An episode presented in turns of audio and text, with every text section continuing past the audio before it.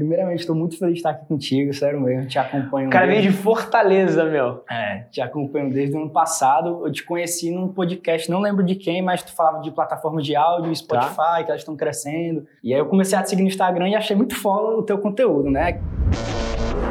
Esse é o Nas Trincheiras. Aqueles vídeos de 10, 15, 20 segundos com sacadas, com ideias.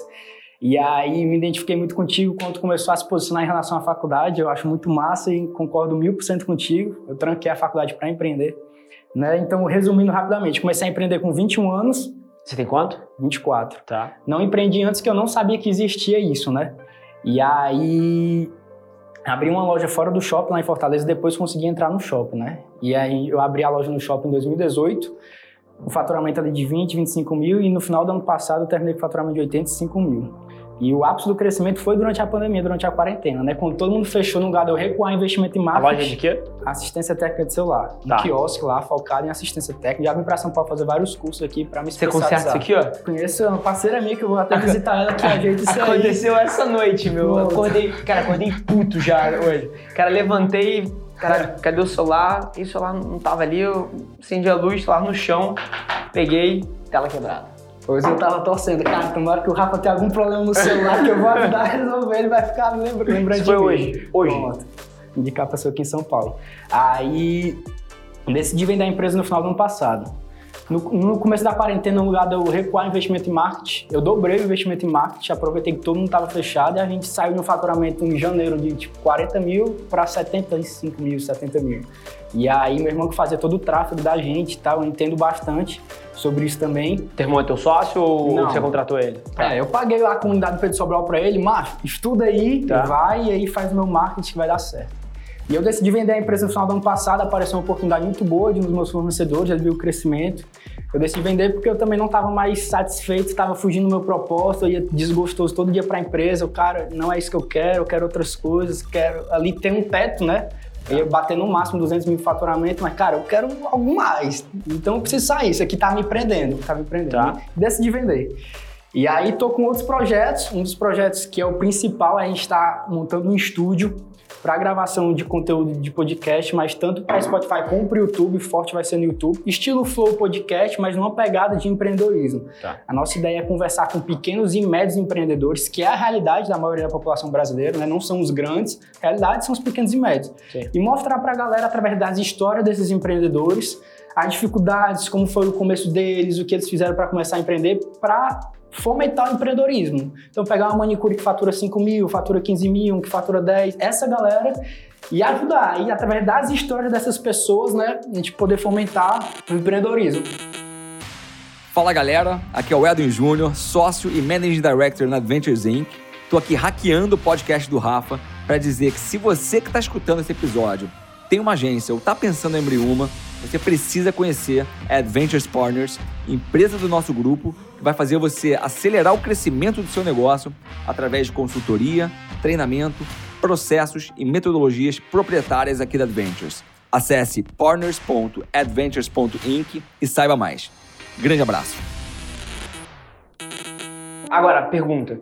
O negócio que você quer abrir é o podcast, ou seja, você vai criar a propriedade intelectual sua em torno dessa audiência que está aqui, ou você quer alugar esse estúdio para outras pessoas usarem? Qual é o negócio? Pronto, eu já pensei em alugar, mas ia dar muito trabalho para a parte de edição, já que não sou eu que faço, então Tá. é uma empresa terceirizada que, se eles quiserem, a gente aluga espaço tranquilo, mas é criar autoridade, é eu Tá. ter um network grande, de algum, eu não sei como ainda, mas rentabilizar isso de alguma forma que eu sei que vai vir. Não tenho ainda, vou até... Se o conteúdo for bom, eu não É. tenho a menor dúvida que você consegue ganhar dinheiro. Exatamente, exatamente. Mas a ideia é, então, o negócio é o podcast. Tá começando pelo podcast. Tá começando pelo podcast, as entrevistas, o forte no YouTube. O forte nosso que é Tá. quer que seja YouTube, alguns cortes pro TikTok, pro Reels, no Instagram, para poder Legal. dar uma alavancada, entendeu? E junto com isso, eu tenho muito, muito forte na minha cabeça de, de querer, de alguma forma, ajudar a galera que está começando a empreender. Tanto de ensino médio como de faculdade, abrir a cabeça dessa galera. E eu quero ter alguns cursos de vendas, de empreendedorismo, de marketing, cursos básicos para minimamente capacitar essas pessoas. É, eu não sei se eu tenho esses cursos com ticket médios baixos ou se eu faço tipo uma plataforma de assinatura, a pessoa vai pagar ali 50, 60 reais por mês e vai ter acesso a esses cursos, atualizações e eu tô meio perdido nisso, mas eu sei que o caminho é esse. É, Legal. Como você disse, tudo é rede social, tudo é mídia social, você tem que estar tá lá. Legal, assim, o, o caminho tá certo. Todas as empresas no mundo, é curioso, assim, desde você que tá, porra, começando um negócio novo e, e, tirando do chão, até, cara, os maiores anunciantes do Brasil, o playbook é o mesmo. Você tem que ser uma empresa de mídia, vírgula, o que quer que você faça. Então você pega, cara, uma Domino's. A Domino's deveria ser um creator ou uma empresa de mídia, vírgula, uma empresa de QSR, né? Quick Service Restaurant, que é comida rápida. É, você pega um, um banco, a Stone. Cara, Stone deveria ser um creator ou uma media company, vírgula, um banco ou uma, uma instituição de serviço financeiro. Você pega a Nike. A Nike, na cabeça dela, deveria ser um creator, uma media company, vírgula, uma empresa de lifestyle, uma empresa de apparel, né? Então, assim, cara, o que quer que você vá fazer, você começar pela produção do conteúdo para uma audiência específica e depois encontrar formas de servir melhor essa audiência num passo, isso funciona. Agora, cara, você pegou um voo de Fortaleza, meu. É. O é. que, que você quer perguntar? Cara, eu primeiro queria estar perto, estar próximo, isso aqui para mim paga qualquer coisa. É, quando eu vendi a empresa, eu, cara, o que que eu posso fazer para poder de forma mais rápida me aproximar de pessoas como Rafa, como, enfim, outros outros nomes grandes aí. E aí, por essa oportunidade de vir para cá, então eu anotei várias coisas aqui, né? Então vamos lá. Mas uma das coisas que eu, eu, eu, perguntei aqui, anotei, mas já vi tua resposta num vídeo, mas quero perguntar de novo. Tu é formado em economia, né? Se não Sim. me engano. Mas o teu forte é o marketing. Sim. Como, como tu, tu, tu, se aprofundou nisso? Como foi essa toda a tua trajetória? Porque é um, é, um, é um ramo que eu gosto muito, sendo que eu não vou fazer uma faculdade para isso que eu acho que não é necessário. Tem muitas outras coisas que eu posso mudar tá. minha mentalidade relacionada a isso. O meu Enfim. forte é gente. Meu forte não é marketing. Hoje em dia, você pega aqui. Aqui roda o escritório da Adventures, São Paulo. A gente tem um diretor-geral, que é o André Filipa. Embaixo do André Filipa, a gente tem uns oito diretores. Tem, cara, Bianca, diretora de estratégia, a Iná, diretora de criação, Diego, diretor de dados, o Carlos, diretor de negócios, a Ana, diretora de operações, o Conrado, diretor de tecnologia, o Murilo, diretor de produção. Você tem várias pessoas. Essas pessoas entendem muito mais do que eu da função específica dela. A Bianca Brito entende muito mais de estratégia de comunicação, estratégia de marca do que eu. Então, eu te faço um challenge eu conheço de consumidor, eu conheço de gente, eu conheço de seres humanos. Agora, das funções específicas do marketing, eu tenho pessoas que são muito melhores do que eu. Agora, para sentar na cadeira que eu sento e liderar essa companhia, eu acho que nenhum deles chega nem perto de mim. Agora, na função específica, eles conhecem muito mais que eu. Agora, tem uma coisa que todo líder precisa ter, que ele precisa ser perigoso o suficiente em todas essas áreas, porque senão você não consegue ter discussões porra, profundas, você não consegue fazer parte de uma maneira que agregue nas discussões da tua empresa. Então, apesar de cada um deles, na sua função específica, conhecer muito mais que eu, eu sou perigoso o suficiente. E a maneira como eu me mantenho perigoso o suficiente é com a mão na massa. O motivo que eu tenho o Team Rafa que é um time de conteúdo aqui que tem 10, 12 pessoas, que produzem conteúdo só para minha marca, produzem 100, 120 peças de conteúdo por dia, e eu que lidero o time, o motivo que eu tenho isso é porque eu não quero perder o pulso da realidade. Sim. Eu não quero perder o pulso do que, que funciona no TikTok, o que está mexendo no coração das pessoas, o que, que faz alguém clicar em alguma coisa, o que, que faz alguém não clicar em alguma coisa, o que, que faz alguém compartilhar um conteúdo. Eu não quero ler isso de um artigo que alguém escreveu. É. Eu quero ver em primeira mão. Então, a maneira como eu fiquei bom em marketing e me mantenho perigoso o suficiente nessas áreas todas é metendo a mão na massa. Inclusive, essa foi a premissa quando eu comecei a, a empresa. Quando eu comecei a empresa, eu falei, cara, tem um risco aqui. Que à medida que o negócio fica grande, esse mês agora, em fevereiro, a gente está indo para 220 pessoas. Escritório no Rio, escritório em São Paulo, tem gente em Brasília, tem gente na Bahia, tem gente no Sul. 220 pessoas. Quando a empresa chega nesse tamanho, deixa de ser sobre a arte, deixa de ser sobre, cara, o Rafa é bom de, de criatividade, o Rafa é bom de mídia, o Rafa é bom de negócio. E passa a ser sobre a estrutura, passa a ser sobre gerenciar a gente. E eu tinha um grande medo de, nesse processo onde o meu trabalho se torna só gerenciar a gente, que eu perdesse o pulso da realidade e por conta disso perdesse a capacidade de liderar a gente para o futuro. Então o Team Rafa é a minha proteção para isso. É a maneira de eu nunca me afastar da fronteira da execução.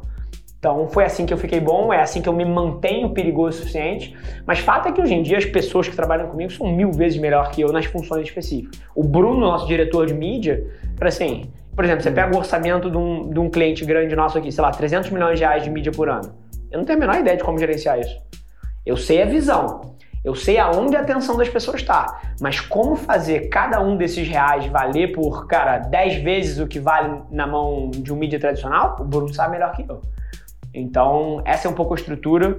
Mão na massa é a resposta. Tá. Puxando um gancho dessa tua resposta, que era uma dificuldade que eu tinha na minha antiga empresa, mas que eu quero até te perguntar para saber como tu lida. Uma das minhas dificuldades lá, nesse âmbito de assistência, era, porra, pegava um técnico, treinava ele todo, capacitava, o cara ia se embora. Sim. O cara ia se embora. Como tu faz para manter esse time, manter e a pessoa, cara, eu tô com o Rafa, eu tô com isso, que é muito propósito, é. Enfim. Vou fazer uma coisa bem não ortodoxa. Ah. João, por que, que você acha que as pessoas continuam aqui? Por que, que você está 3, 4 anos comigo? O que, que você acha que existe? Confiança, um bom lugar para trabalhar, acreditar no sonho, essas coisas. Boa. Tô ouvindo da boca dele. Cara, todo mundo tá aqui, número um, confia muito na minha liderança. Então isso é um ponto, assim, você, cara, ter um time que sabe que a sua palavra vale como um contrato e que as pessoas podem confiar em você, isso vale muito. Esse é um ponto. Não tô falando que você não tem, mas Sim. aqui a gente tem isso. Número dois, aqui dentro, todo mundo que tá aqui tá comprado num mesmo sonho.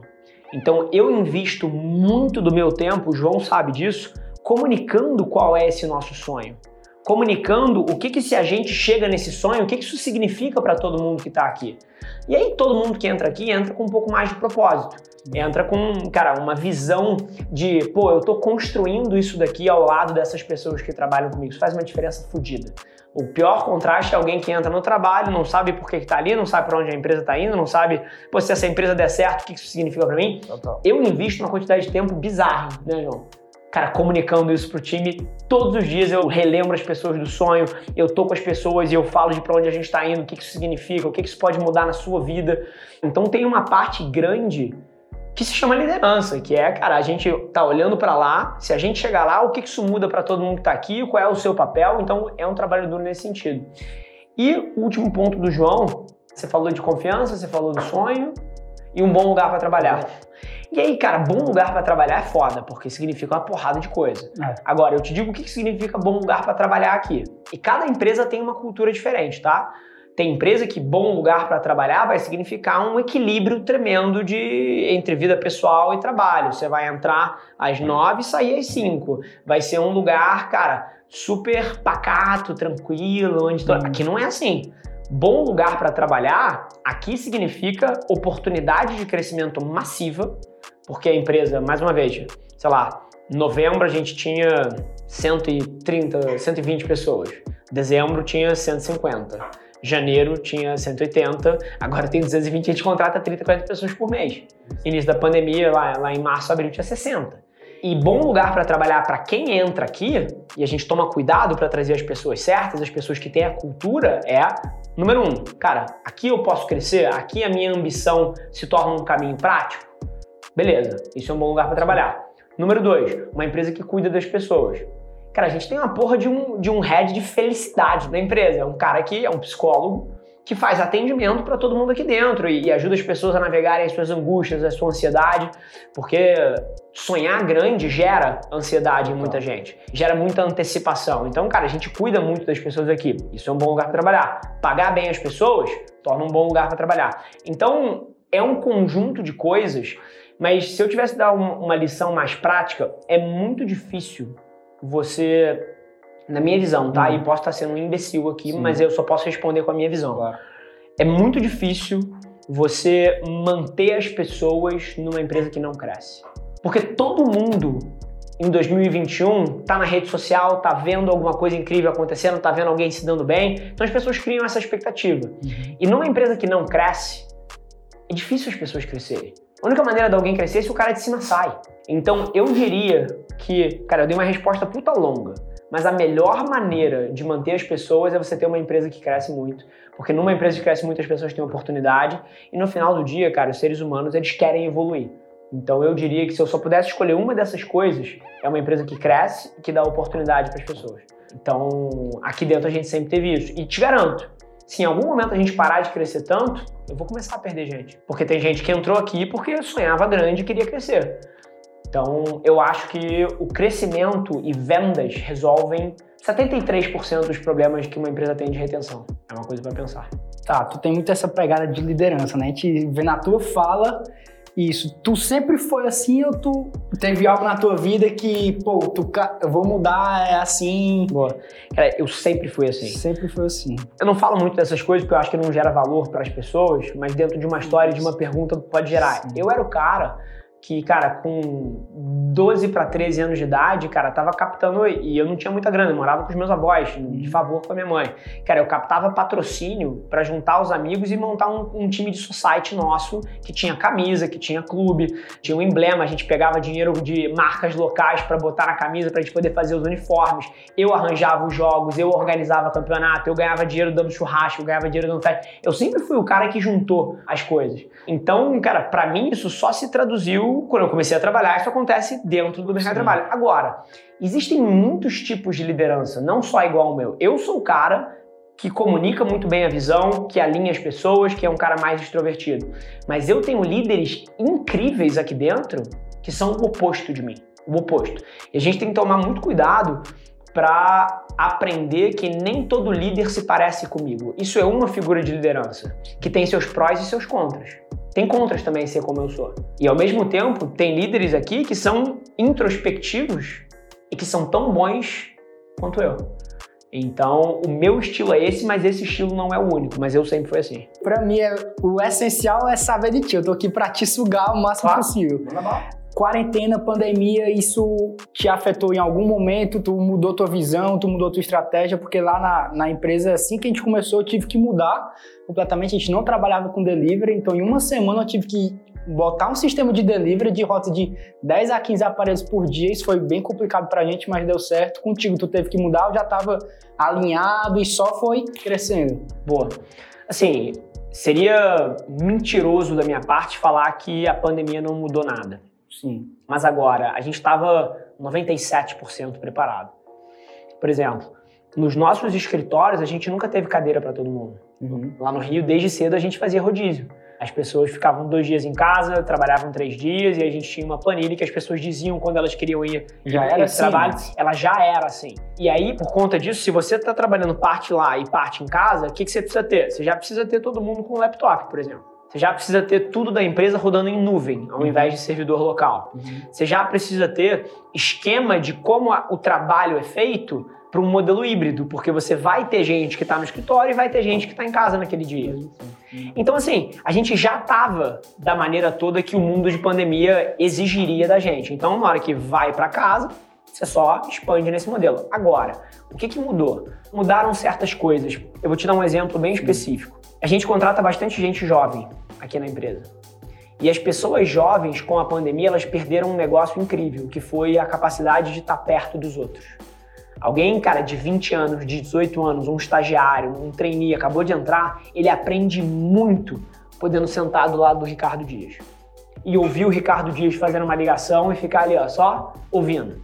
E na hora que, que o Ricardo Dias está em casa e o estagiário está em casa, ele não está mais ouvindo a ligação do Ricardo. Então teve certas coisas que a gente deixava para aleatoriedade do tipo, cara, tem um, um, cara novo ali, eu tô indo fazer uma reunião, eu falo, ó, entra aí e fica de sombra aqui nessa reunião, fica ouvindo, mas entra comigo e assiste. Sempre fiz essas coisas com gente jovem.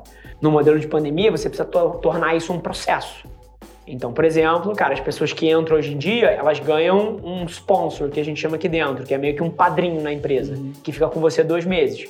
E aí a gente formalizou que esse padrinho, num ambiente de home office, tem que fazer essas coisas por essa pessoa. Então vai convidar ele para uma reunião para ficar de ouvinte, vai garantir que ele tá, cara, vendo coisas aleatórias para poder aprender por, de maneira, maneira mais espontânea. Então a gente teve que adaptar coisas que num escritório acontecem naturalmente para um ambiente virtual. Happy hour, cara, as pessoas se verem, as pessoas pararem para falar de coisas que não são só trabalho.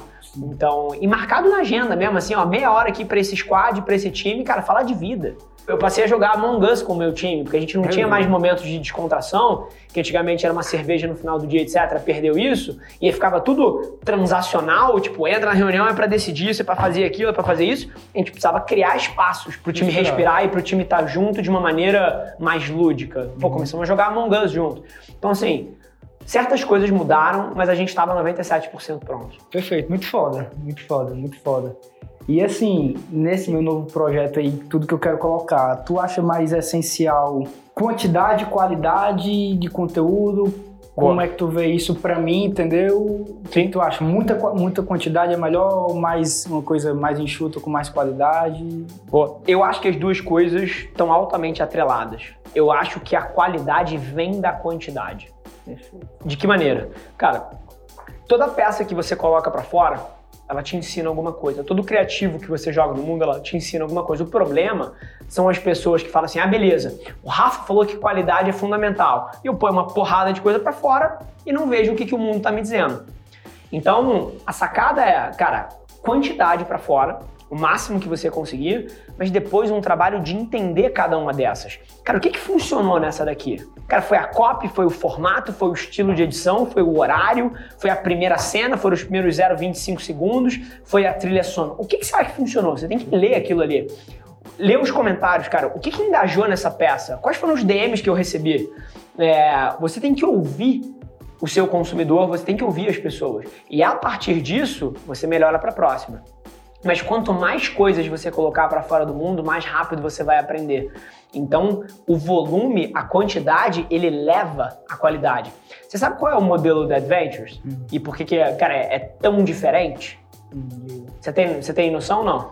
Não. Tá. Muita gente se confundia e achava que a gente era uma agência de marketing digital que tem muito por aí, cara. Empresa que faz, cara, captura de lead, é, estratégia de e-mail marketing, faz tráfego. E, assim, a gente é uma agência de comunicação. A gente faz campanha publicitária, a gente faz estratégia de marca. É um outro tipo de trabalho. Uhum. Só que, olha que interessante todas as empresas que competem comigo, eu não acredito muito em competição, acho que tem para todo mundo, mas todas as empresas que em teoria competem comigo fazem as suas ideias a partir da criatividade das pessoas na sala e só isso. Então sou eu, você e João aqui. Puta, carnaval pro Tinder, o que, que a gente pode fazer? Cara, carnaval esse ano vai ser assim, assado. Tive uma ideia e aí vai lá e fala a ideia, e é tudo meio subjetivo. E são pessoas incríveis. As pessoas mais criativas do mundo. Cara, pessoas que conhecem, mas assim, as ideias nascem da subjetividade. Sabe como é que nascem as nossas campanhas? De MVPs, de testes. A gente produz um volume massivo de criativo que popula todas as plataformas do cliente. A gente ouve os insights que esses conteúdos dão pra gente, a gente escuta como é que as pessoas reagiram. Os que funcionam melhor, a gente começa a colocar mais mídia para ver como é que ele reage em públicos ainda maiores. Os que dão certo, a gente bota ainda mais mídia e aí tem mais uma fase de teste. O que dá certo, a gente bota ainda mais mídia, e aí você já está na faixa de 100 pau na, na campanha, 100 mil reais ali naquele criativo. E se esse negócio aqui meio é validado, caramba, para um público amplo, isso aqui, cara, tá dando muito certo. A gente vai lá, abre câmera e faz uma campanha, cara, de TV, faz uma campanha, nem que seja de digital e social, mas com, porra, 3 milhões de reais em cima do vídeo. Então, a nossa cabeça, ao invés da criatividade nascer da subjetividade, ela nasce do volume. São ideias que são moldadas pelos insights que o consumidor passa pra gente nas centenas de testes que a gente roda. Então, assim, para você é a mesma coisa, só que você não vai nunca abrir um comercial de TV, isso não faz sentido para você. Mas você vai descobrir o que, que ressoa mais com a tua audiência, botando um volume alto para fora e ouvindo as pessoas depois. Eu não acho que você tem que escolher qualidade ou volume. Eu acho que a qualidade vem do volume. Tá, se eu puder uma última pergunta aqui, eu já aceito a resposta, mas eu quero ver presencial. Mídia tradicional, mídia online, tua visão, o que, que tu entende para os próximos anos? Dá para atrelar? Melhor o cara focar só no. Boa. A gente vendo principalmente, eu sempre concordei muito contigo do 100% online, digital. Porém, eu, dando estudado, eu vi que, exemplo, no BBB, muitas empresas fizeram algumas campanhas em intervalos lá do programa que deu um up no online, né? Como é que tu enxerga isso, Boa. enfim? Cara, muita gente se confunde com isso. Então, pergunta incrível qualquer mídia dá resultado. Agora, resultado não significa que foi um bom resultado. Você tem resultado bom, você tem resultado ruim.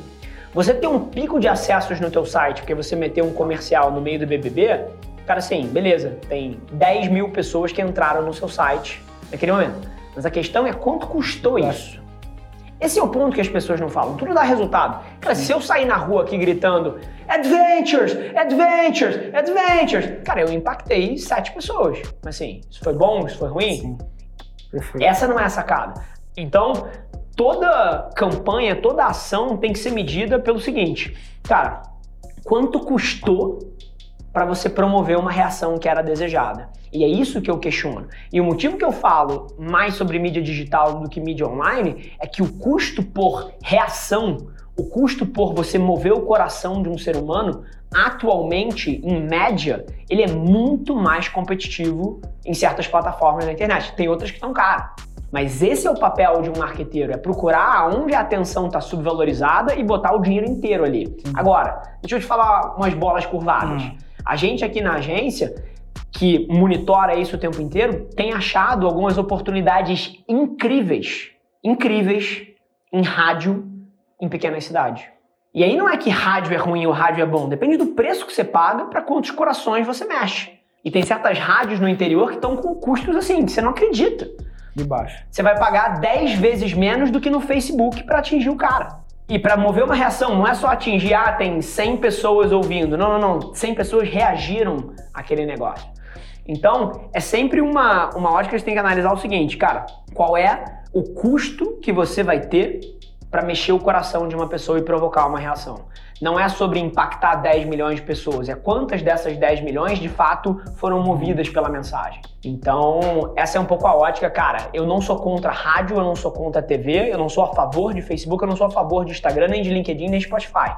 Eu sou a favor de. O melhor resultado. O melhor resultado. E se em algum momento o melhor resultado for promovido entregando flyer na rua por algum motivo, eu vou ter a agência que entrega flyer mais rápido da história. E eu vou ter uma porrada de gente na rua distribuindo flyer, se isso for o que mexe resultado pelo menor custo. Então, se daqui a 10 anos, cara, o comercial da Globo mudar radicalmente de preço, eu vou estar abandonando todas as plataformas digitais para botar no comercial da Globo. Tudo depende do custo por reação. Perfeito, show de bola, sensacional. Fechado? Sensacional. Fechado demais. Boa. Fala aí, pessoal. Você acabou de assistir o BizDev. E se você quiser estar tá aqui, ó, na verdade, é, é, é, é nessa cadeira exata que eu tô, frente a frente comigo, bater um papo sobre negócio para entender eventualmente o que, que você poderia estar tá fazendo melhor, para onde você deveria estar tá levando o seu negócio. Essa é a sua chance. Clica no link aqui embaixo, conta a tua história, defende o porquê que você, dentre de centenas de milhares de pessoas aqui, merece estar aqui e quem sabe a gente não te escolhe.